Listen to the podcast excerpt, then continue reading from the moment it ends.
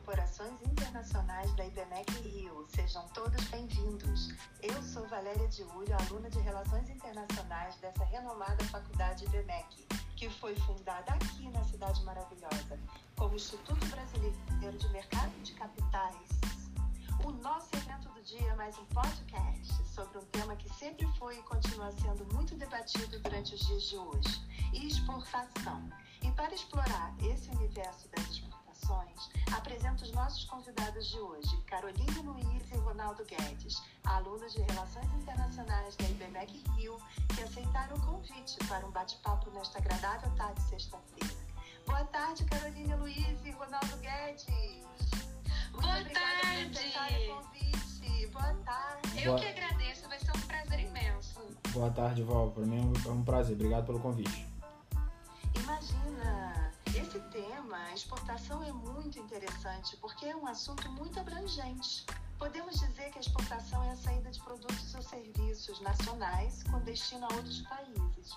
Ou seja, a exportação é referente ao fluxo de mercadoria e serviço que sai de um país com destino a outro.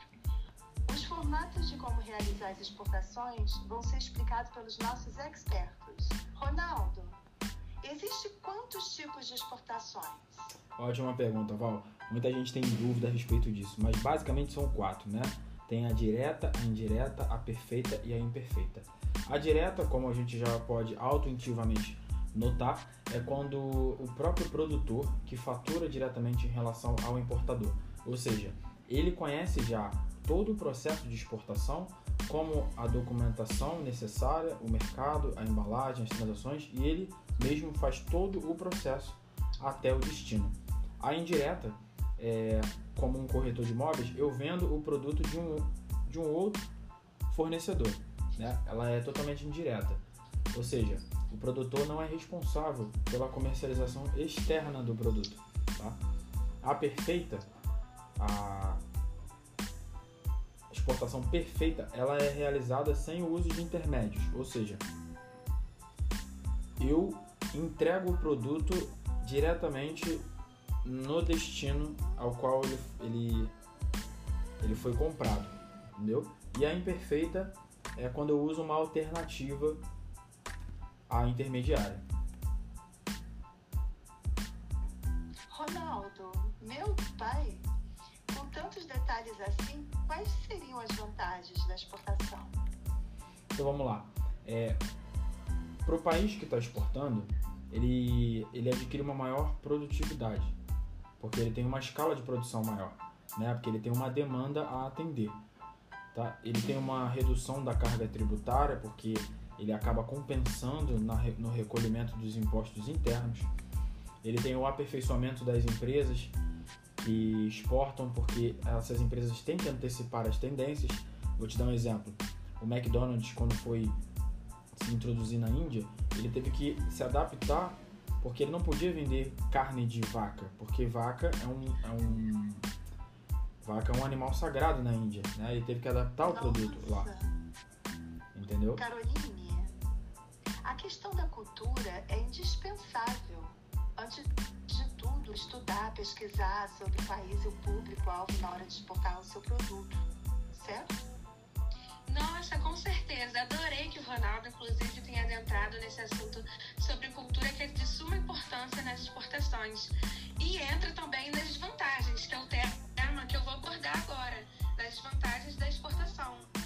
É, por exemplo, uma vez que há diferenças culturais, é preciso haver um cuidado com as mercadorias que serão exportadas para que seja garantido que cheguem em perfeito estado. Aí a cultura atuando. Outra coisa também que temos nos atentar é o, é o idioma. Por quê? Porque ele pode ser um embate na hora da exportação. Então é preciso que a empresa possua funcionários qualificados para tal, que falem outras línguas, não é, gente? Exatamente. E outro aspecto são greves que podem vir a ocorrer de forma a dificultar ou até mesmo atrasar as exportações. Isso sim seria um grande prejuízo, tanto ao exportar quanto ao importar. E por último, devemos certamente nos atentar ao fato do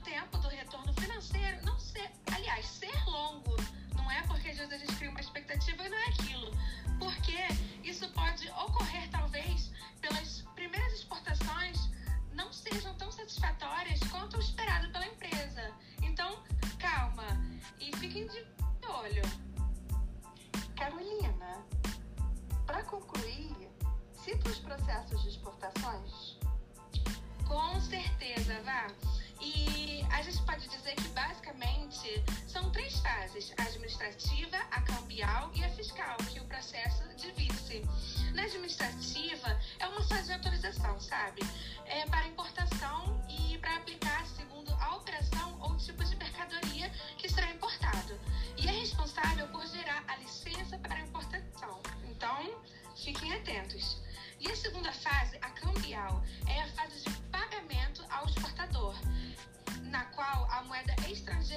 transferida para o exterior.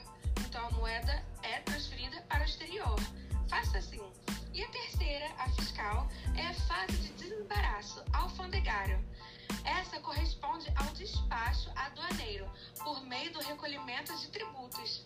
Viu? É muito mais simples do que todos imaginam. É mesmo. Chegamos ao final. Desejo que esse assunto tenha entusiasmado vocês, pois as exportações, de modo geral, beneficiam o país como um todo. Para entrar em contato com nossos convidados, basta acessar. Então, o meu canal é. Ah, eu acho que ela quer nossas redes. Desculpa, Ronaldo. Aí. Não, fica à vontade, as damas primeiro. Vai lá. Uau! Então, meu Instagram, Caroline Luiz Rego. E o seu, Ronaldo? O meu é arroba Ronaldo Guedes, tá? Eu tô com um canal lá agora, eu tô abordando investimento estrangeiro direto. Tá? Então segue lá para mais dicas, né? Participa das enquetes no Instagram. Uau! E se você é ouvinte frequente, veja como deixar a experiência no canal IBBEC Podcast Brasil. Já fica o convite, ouvintes, para o próximo episódio. Vamos falar sobre criação de serviços para exportação, criação de software, exportação de queijos, vinhos e cachaças. Agora é hora do tchau! Tchau, Tchau, tchau. pessoal. Não perco por nada. Tchau, Todas tchau. as boas energias. Tchau, tchau! Tchau, tchau.